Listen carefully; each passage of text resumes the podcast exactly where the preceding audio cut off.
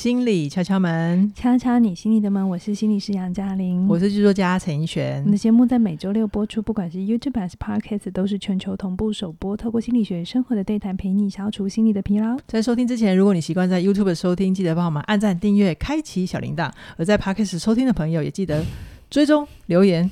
五星推爆我们，你的任何小小的行动都是对我们最棒的鼓励。还有就是在一样，就是推推推荐一下我们的笔记，我们的官网影音专区，每一集每一集都有我们同仁用心写的笔记。好哦，杨老师啊，嗯、情人节刚过，我们今天来聊个亲密关系的话题，欸、这也是每个世代的人都会很好奇的，也就是我生命里面的那个 The One。灵魂伴侣，李万，嗯，真的有这个人存在吗？是啊、哦，呃，我不晓得听众朋友你对于灵魂伴侣的想象是什么，但是网络上有一张梗图，他列了李万的七个特征，然后杨老师、嗯、那时候我跟杨老师分享，然后他的反应很有趣哦。等一下我再重新，你们大家可以想一下，你对灵魂伴侣的条件条件是什么？哦、然后我我等一下会重重返一下那个现场，让大家。听到杨老师最直接的反应，好，接下来我就会先讲条件，条件一到四，这四个条件分别是：习惯彼此的存在，无论何时都希望你好，会给你最真实的一面，而且不需要语言就能够了解彼此。然后逸轩讲到这里，我就说这是母婴关系吧？对，然后我心里面就想说，哦，你真的很没 feel 哎，很不浪漫是不是？对，然后我就白眼你，然后我就继续讲说，好，那你听我讲完，还有五到七。五到七这三个条件就叫做相处时内心平静，有共同目标，可以一起面对困难。我就说，这一定要灵魂伴侣吗？好朋友跟创业伙伴也都可以做到这些啊，是不是很没 feel？我在跟你讲灵魂伴侣，你脑袋这么清楚，做什么呢？杨老师，好了，今天聊这一题，我们需要有一个很棒的题目来聊。那刚好最近我跟杨老师有看过一部电影，Netflix 上面有，它叫做《四角晚餐》，角是那个桌角那个。角色的角，角色的角，四个角的晚餐。嗯，嗯，它有点冷门。然后我们看的时候，本来也只是想说，啊，不然给他十分钟。对我，我们常常都只给一部戏十分钟，看看有没有兴趣再，再再决定要不要看下去。结果没想到看进去之后，还真不得了，它的含金量很高。虽然它只有一百零五分钟，我会建议大家清醒着看，他没有办法很。很就是一边做家事一边看这样子。嗯嗯，嗯，那这边有个几个前提，我要先提醒大家，就是这一部戏啊，它真的很挑战我们一般人对于。一般故事的理解，因为它是非传统的剪辑，就是它不是按照着时间轴，你可以知道他们因为前面怎样，中间怎样，然后后面怎样，它是打破很多我们过去对于电影的规则的。嗯，它就是剪辑的方法，它是非线性的，很跳跃，非常跳跃，所以你一不专心的时候，就想说啊，现在在哪里？对，为什么变成这样子？嗯，那我还是先简述一下这个故事。这个故事，这个故事呢，主要就是有四个主角嘛。就是从那个片名就听得出来，两男两女，对对。那这四个角色，我们都帮他们取了一个绰号，哈、嗯、啊、呃，有一个女生叫做医护女，她就是在医院工作，然后个性比较温热温和一点。好，然后另外一个叫税务女，她做的就是避险会计相关的工作，就是金融业嘛，所以就比较有个性一点，利落，对吧？对。然后在男生是一个叫编辑男，他在出版社工作。对对，就是比较文青风一点。好，那再来一个是律师男，嗯，就是做律师嘛，然后很帅，他长得很帅，对，他有很性感的络腮胡这样子。嗯、然后这两男两女，他就是去一对夫妻的朋友家做客，然后四个人彼此认识之后，就各自展开交往跟追求。嗯嗯，讲完了，故事就是这样而已，只能这样讲，不能再讲多了。对，然后他很挑战我们的，就是他发展的背景有点像是平行时空的概念。嗯、什么叫做平行时空？就是你跟你跟任何人跟任何的组合都有可能发生，那只是编导选择给我们看哪一条线。是是，那其实我们一开始也很。惊惊讶，可是我们越看越下去，就发现他其实这个主题就是在讨论灵魂伴侣到底存不存在。是是，然后他的意思，呃，刚才怡璇的意思就是因为两男两女嘛，然后我们先排，就是他是比较 focus 在异性恋的关系，是，所以这个男生律师男他会配对医护女，也会配对税务，男，女，税务女，税务女。然后编辑男也会配对医护女跟税务女，所以他会有四条线同时展开。嗯，我跟你讲是同时。对，那我先讲一个我觉得一开始最吸引我的乐趣好了。嗯，比如说有一场戏是。编辑男他原本想要先约医护女吃饭，因为他们的朋友觉得编辑男跟医护女是比较合适的。在他们吃饭的时候，他们就偷偷先下这个赌局。对，然后我们观众就以为哦，他们要在一起了。嗯，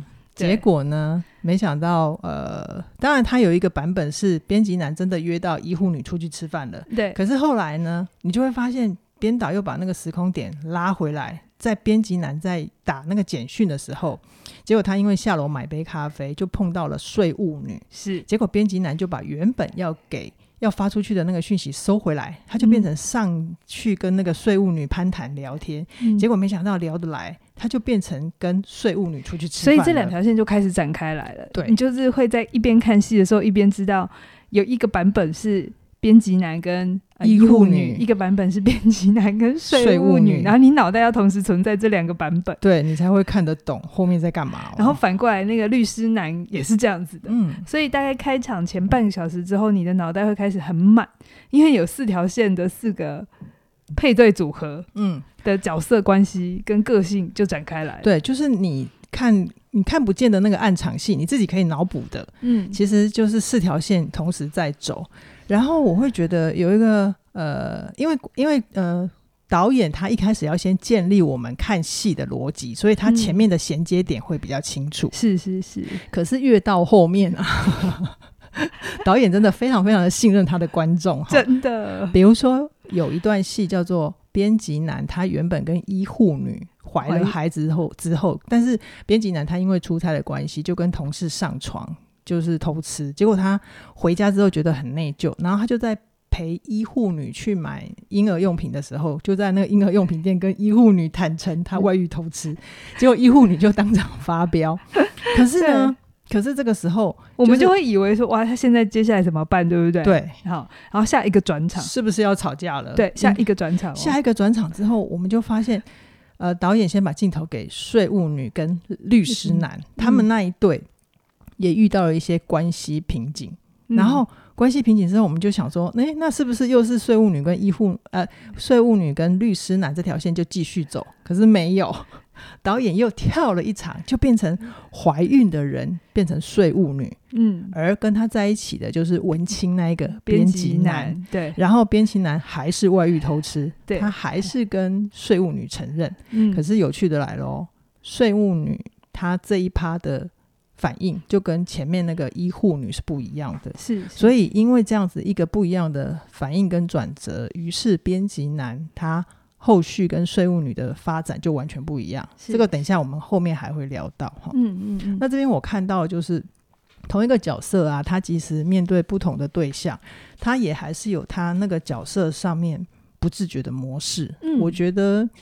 我觉得这真的就是可以聊灵魂伴侣很好的辩证材料。其实这一部戏当初在写的时候，也是为了质疑这件事情到底有没有灵魂伴侣。嗯，然后我觉得，呃，那个编剧跟导演真的都还蛮蛮有创意。你信不信他们在写这个剧本的时候，头应该？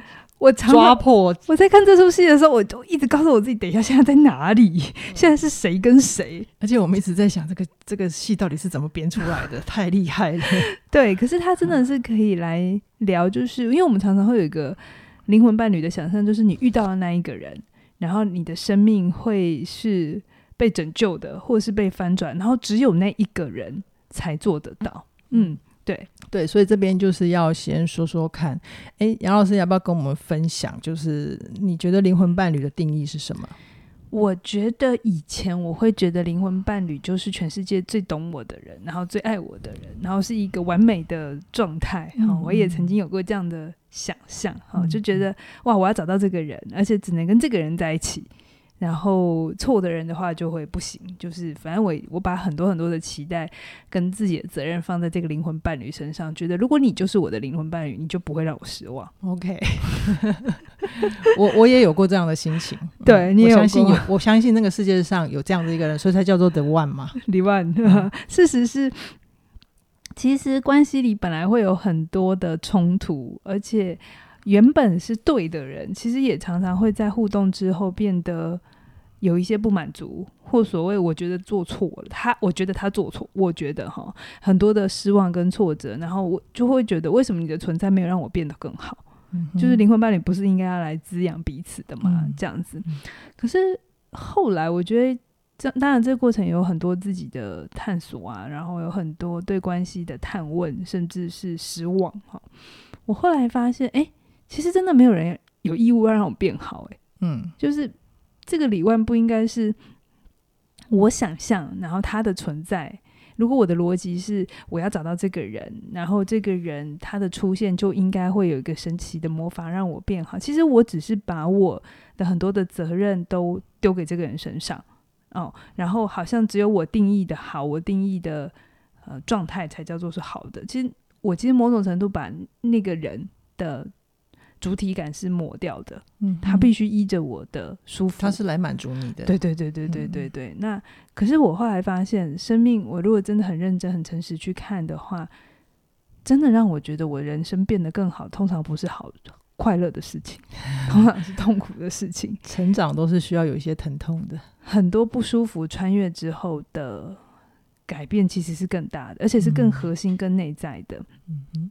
所以后来从这个角度来讲，其实曾经呃，凯宇，曾经我觉得他是灵魂伴侣，在刚开始，后来走一段路，觉得他不是了，然后花了很多力气，觉得想证明他做错了，或者是很想证明我是对的。然后你不应该这样，就是那个拉扯关系里的角力的拉扯，一直到呃，我花很大的力气去理清我自己，我把力量收回来。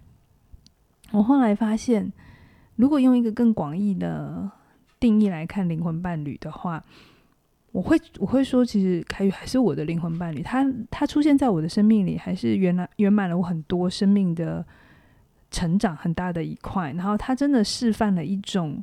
存在的姿态是我没有的，我也做不到的，本来的我做不到。然后，可是因为他的存在，让我看见新的可能。他真的让我的那个世界的圆是更大的。嗯哼，他是有做到这件事情的。嗯嗯嗯。那可是我也没有想要否认那个互动之间的冲突啊，有些挫折。不，我我会挫折，其实他也会挫折，是，这是双向的。所以我后来发现一件事情，就是。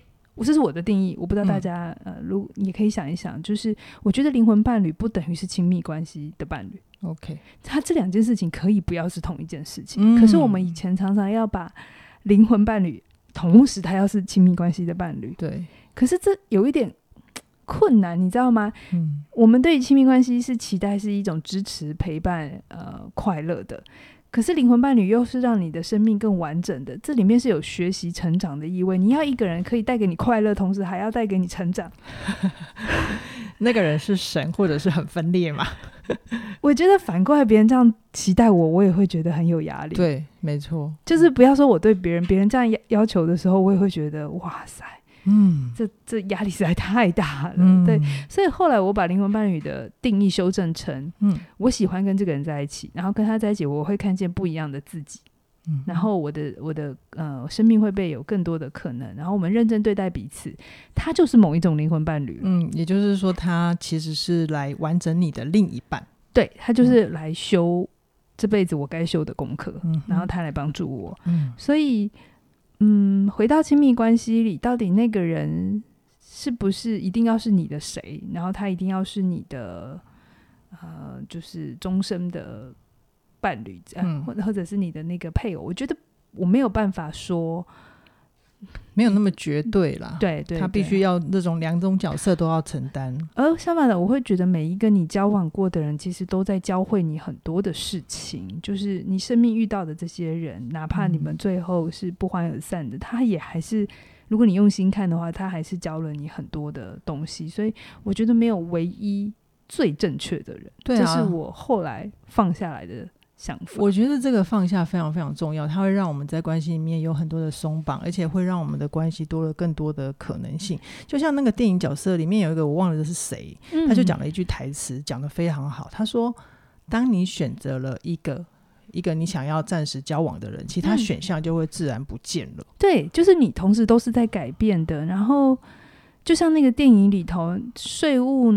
女选 了医护，哎，税务女选了编辑男，他的人生的路就不一样了。对，那你就说，难道这一条路他就不是唯一，就是不重要的？其实不是，嗯，没那么绝对。嗯，对对对，就是我觉得灵魂伴伴侣有可能他是你生命来过的一小段时间，他并不是一直要 forever 的在一起，嗯、可是他却真实的改变了你，甚至改变你灵魂很重要的属性。OK OK，这是你看到的关于第一个灵魂伴侣的辩证。对对对，然后我还有看到另外一个很有趣，在这这出戏里头，嗯、我觉得。虽然我们说不同人来会带给你不同的成长，可是里面这角色有四个人，其实里面有三个人，我看到一个东西很有趣，嗯、就是不管他的对象是谁，至少这个二分之一的几率的这个对象是谁，嗯、其实有一些事情它该发生就是会发生，嗯，只要是你是你的人生，你就是会发生。这边真的很精彩，杨老师多说一点。比方说那个编辑呢，我们刚才有说了他一点点故事，就是，嗯，他不管是遇到税务女还是医护女。他到最后都会把别人家的肚子搞大，可是他都会外遇，然后会会跟对方结婚，然后再外遇，对，对不对？就是他一定走爱家路线，嗯，他不管跟谁在一起，你会发现他会直奔着家庭的那条路走。他是居家男呐、啊，他是居家男，嗯、所以其实他不管是谁遇到谁，其实他都会活成这个样子。嗯嗯。然后那个律师男，他很帅。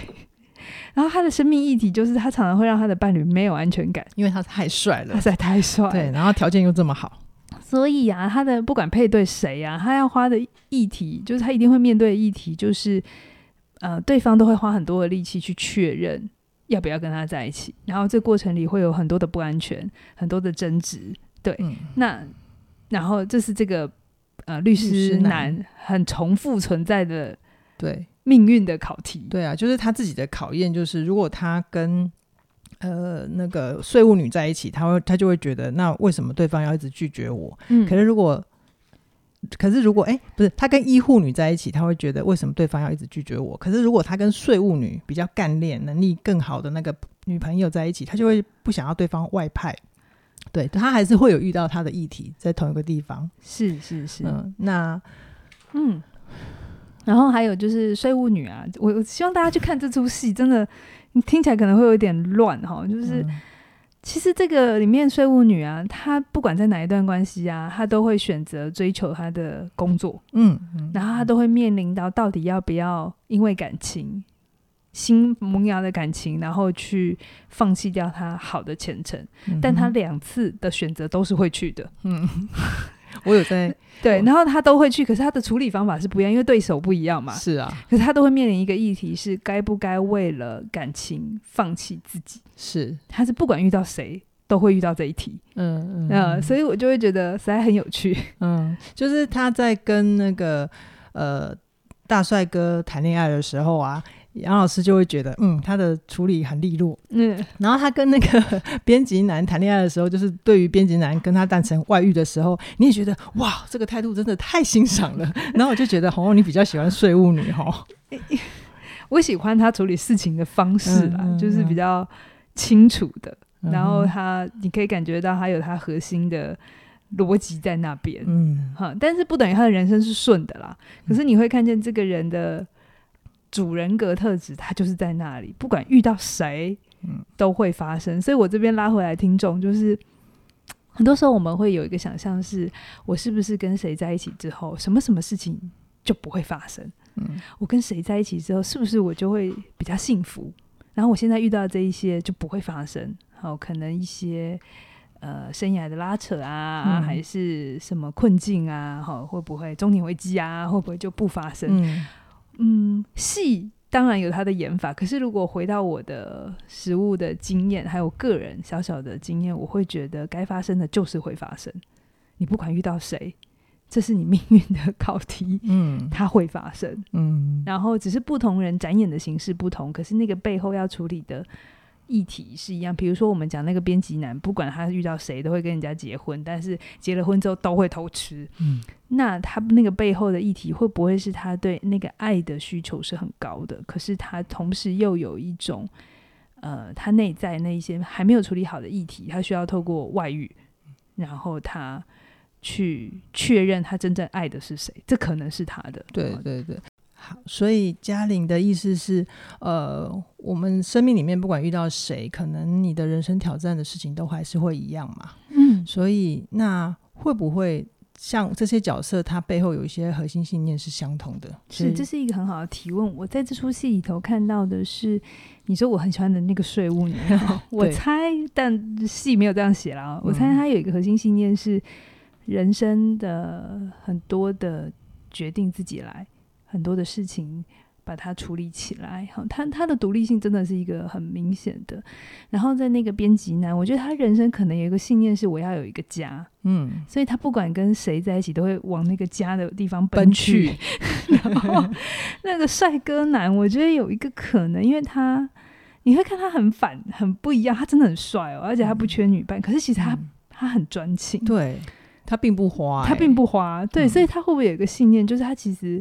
不确定别人爱他是爱他的皮相、他的外表，还是真的爱他这个人？他的条件所，所以他有很多在他的行为里头，他不管跟谁在一起，他其实都要很确定对方是全心全意的，嗯，跟他在一起，爱他，嗯，不单单只是喜欢他的肉体。其实喜欢肉体也没有什么不好哎、欸，我觉得。可是对他来讲，他需要那个更灵魂。的的相信，对对对，哦、所以我就很喜欢看这出戏。嗯，当然看的时候，真的有时候会要按暂停，想说等一下，嗯、现在是谁跟谁？对，我真的是第一次跟你跟你要听你说一部戏，让你这么烧脑。他才一百零五分钟，可是你暂停了好几次吧？我我我想说，嗯，一百零五分钟，一分一个小时半，应该还好吧？很轻松的看完。哦，嗯、真的看的有点累。嗯嗯，我想很多听敲门的朋友都很想要在感情里面有更成熟的沟通嘛。嗯、那我觉得这部戏最难得的就是，它很安全的让你去看各种可能性的展开。对，然后你也可以想一想，为什么这个人会遇到这件事，这个角色，嗯，然后他其实遇到两个不同的对象。嗯，不管是男生遇到女生，还是女生遇到男生，就他遇到不同的对象，可是你有没有看见他有很像的地方？很像的模式，就是否这个这个人嘛。嗯啊，我觉得这不只是戏剧是这样，我在食物，我包含我自己也是。其实不管谁来，好像我的那个反应其实是会很像的。于是遇到这种状况的时候，我现在会跟自己说，这是我自己的议题，嗯哼，我自己拿回来自己看，我发生什么事，嗯，啊，不然的话，我把这个人换掉，他还会有再有下一个。嗯嗯，对，这是一个很需要时间跟智慧的沉淀之后才看得见的关系的关键点。嗯，就是以前我们会觉得那个灵魂伴侣是那个人来，然后就会都他就像天神一样莫名其妙降临你的人生，然后你的人生就什么都好了。对，那如果人生不好的时候，我会把眼睛往外看，觉得是他不对嘛。嗯，可是我现在会觉得没有那么不对。嗯，那那个过程里。我到底发生什么？但我不是只说哦，所以所有人来我都都可以接受，他都可以当我的伴侣，不是。嗯嗯、我的意思是，呃，打开你自己的话，当你愿意看见自己的议题的话，你会在这个人际互动当中有看见很多可能性，然后可以看见你真的要去修炼的东西是什么。嗯，也就是说，如果你愿意敞开自己，当然你要先抓住你内心那个很核心的你的想要。嗯，那当你有这样子的。内在的确定，然后你同时又是敞开自己的时候，我相信很多人都可以，都有可能是你某部分的灵魂伴侣。是是，我喜欢你讲的某部分的，对，他就不用那么绝对跟承载这么大的压力。对对，对有压力有时候其实会让关系萎缩啦。对啊，嗯、就非得要从一个同一个人身上的时候，其实真的会很辛苦。是，我其实聊完这一集，我还是很相信爱情。那你呢？你相信爱情吗？你相信灵魂伴侣的存在吗？那我我期待大家听完这一期之后，可以提供你一个更宽广的视野跟看见。如果人人都有机会是我们的灵魂伴侣，那何不好好期待我们下一段伴侣关系的来到呢？是啊，好，那。想要好好谈恋爱呢，是不是在工作上或者是在个人的生涯上可以有更好的发展？嗯，它可以让你有更好的条件跟时间去谈恋爱。你的专长转的真好，真的哦。我其实还蛮常用这个逻辑的，就是那我们这段时间有内容文王，还有让梦想着地这两门线上课程的即将调价喽。嗯，要提醒你。即日起到三月九号之前，现在的优惠价，你在那个平台上的优惠价，呃，还是这个价格。其实很多朋友就说，你们有没有打折？其实我们一直都在打折，嗯，我们一直在优惠价。那三月九号之后，这两门课《内容为王》跟《梦想着地》，它会就有上一在下一波的调价。嗯、哦，对，所以如果你对于呃怎么去创作自己的这个内容，然后对于自己的专业或你的个人品牌有一些想要去发展的，那内容王这门课会给你一些帮助跟架构。那如果你对梦想，呃，还有你自己适合什么，还在一个探寻的过程，那哈克的让梦想着地里面的生涯地图，它就可以帮助你有很多很多的厘清。嗯，好，相关的课程连接都在我们的影片下方的说明栏里面就有连接喽。大鼓励大家手刀加入。今天先跟大家聊到这边，期待下星期空中再会，拜拜。拜拜。